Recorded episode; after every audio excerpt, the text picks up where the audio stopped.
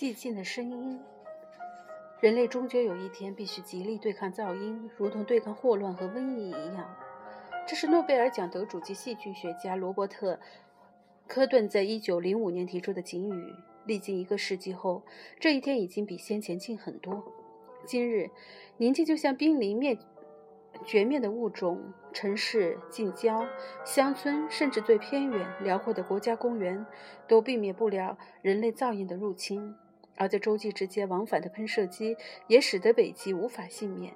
此外，对抗噪音与维护寂静不同，典型的反噪音策略，像是耳塞。噪音消除式耳机，甚至噪音消解法，都不是真正的解决方法，因为它们无法帮助我们重建与大地的感情，无法帮助我们聆听大地的声音，而大地却在不断的说话着。人类的历史已经走到了一个重要的时刻，如果我们要解决全球的环境危机，就必须永远改变今天。的生活方式，我们比以往更需要爱护大地，而寂静正是我们与大地交流的重要管道。不受打扰，宁静地倾听大自然的声音，尽情地诠释它们的意义，是我们与生俱来的权利。早在人类噪音存在以前，这世界只有大自然的声音，尽管这些声音远远超越人类语言的范围，就连报复最伟大的音乐演奏也无法比拟。但我们的耳朵，人早已完美的演化。出聆听这些声音的能力，像是瞬间吹拂而过的微风，暗示着天气即将发生变化。春天的第一声鸟转，预告着大地即将再度转绿、蓬勃繁衍。迫近的暴风雨承诺会驱走干旱，变化的潮汐提醒我们天体的运行。这些体验都能帮助我们找回与大地的情感，了解我们过去的演化。一平方米。一平方英寸的寂静不仅仅是一本书，它也是奥林匹克国家公园或河雨林里实际的方寸之地，而且大概是美国最宁静的地方。但是现在它也濒临消失，只受一项政策保护。然而这项政策既没有受到美家美国国家公园管理局的推行，也缺乏足够的法律支持。因此，我希望本书能够在那些愿意认真倾听的人们心中渐渐地引发醒悟。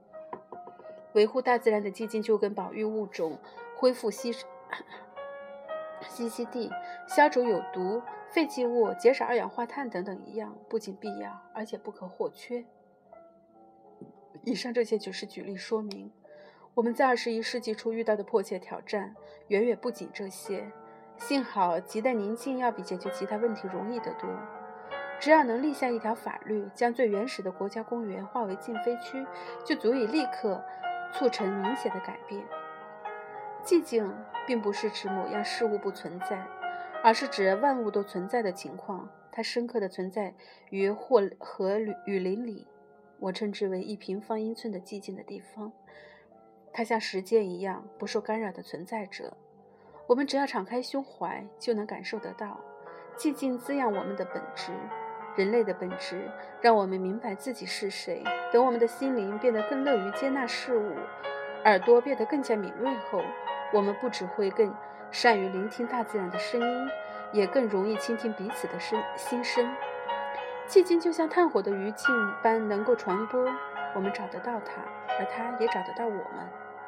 寂静有可能失去，却也能够复得。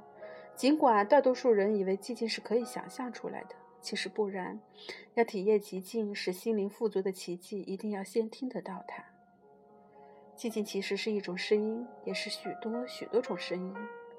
我听过的寂静多得无法计数。草原狼对着夜空长嚎的月光之歌是一种寂静，而他们伴侣的回应也是一种寂静。寂静是落雪的低语，等雪融化后，又化成令人惊讶的雷鬼节奏。铮铮总总的，让人想闻声起舞。寂静是传说花粉的昆虫拍扑翅膀时带起的柔和曲调。当他们为了躲避一时微风，小心翼翼在松枝间穿梭时，虫鸣与松林的叹息交织成一片，可以整天都在你耳边回响。寂静也是一群飞亮过而过的栗背山雀和红胸鸠，瞅瞅啾啾。拍拍扑扑的声音，惹得人好奇不已。你最近听过雨声吗？美国西北部的大雨林无疑是聆听雨声的好去地方。我在一平方英寸的寂静聆听过雨林的声音。其实雨季的第一种声音并不是湿淋淋的雨声，而是无数种子自矗立的树上掉落的声音。很快跟随而下的是轻柔飞舞的枫叶，它们就这样静静静地飘下，宛如冬日驱寒的毯子般覆在种子身上。但是这种宁静的交响乐只是前奏而已。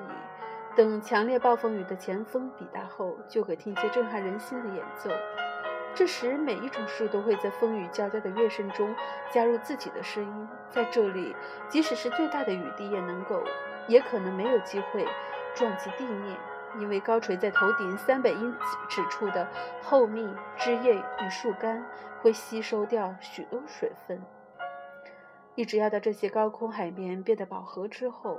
水滴才会再度形成与掉落，撞击较低的枝桠，再如瀑布般坠落在会吸收声音的厚密的树台上，接着轻轻掉在复生性的蕨类上，然后扑通一声无力地滑进越橘类的灌木丛里，再重重打在坚硬结实的白珠叶上，最后无声地压弯山卓江草如苜蓿般的细枝叶片，滴落地面。